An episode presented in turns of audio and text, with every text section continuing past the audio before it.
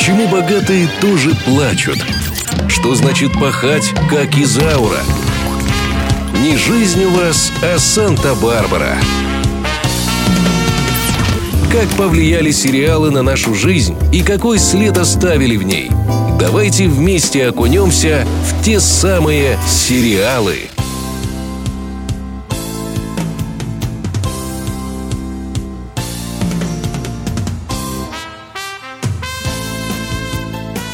Этот сериал запомнился нашему зрителю как самый долгоиграющий. Его название стало нарицательным, музыку из титров узнают по первому аккорду. Да, это та самая теленовелла, единственная и неповторимая «Санта-Барбара».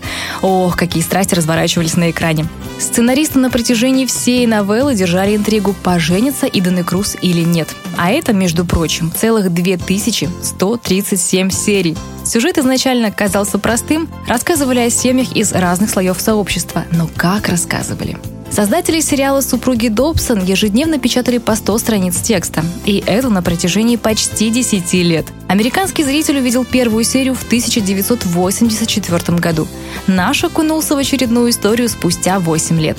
Кстати, российский телеканал начал показ с 217 серии. Надо сказать, что зритель этого и не заметил. Что касается последних серий, их тоже у нас не показали из-за очень низких рейтингов.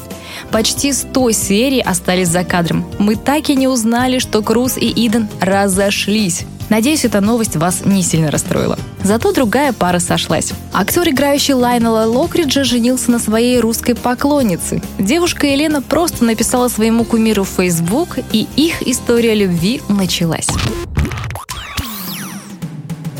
Многие считают сериал «Санта-Барбара» самым длинным, но ошибаются. «Путеводный свет» насчитывает более 18 тысяч серий, 57 лет в эфире. Он даже внесен в Книгу рекордов Гиннесса. Но вернемся к нашему сериалу. На протяжении 10 лет сменился не один актер. К примеру, Сиси Кэпвелла играла 6 человек. Один из них вообще появился только на рекламных постерах. Остальные менялись по ходу. По сюжету Сиси Кэпфелл пролежал в коме целых 200 серий. Интересно то, что впал в нее один актер, а вышел уже другой.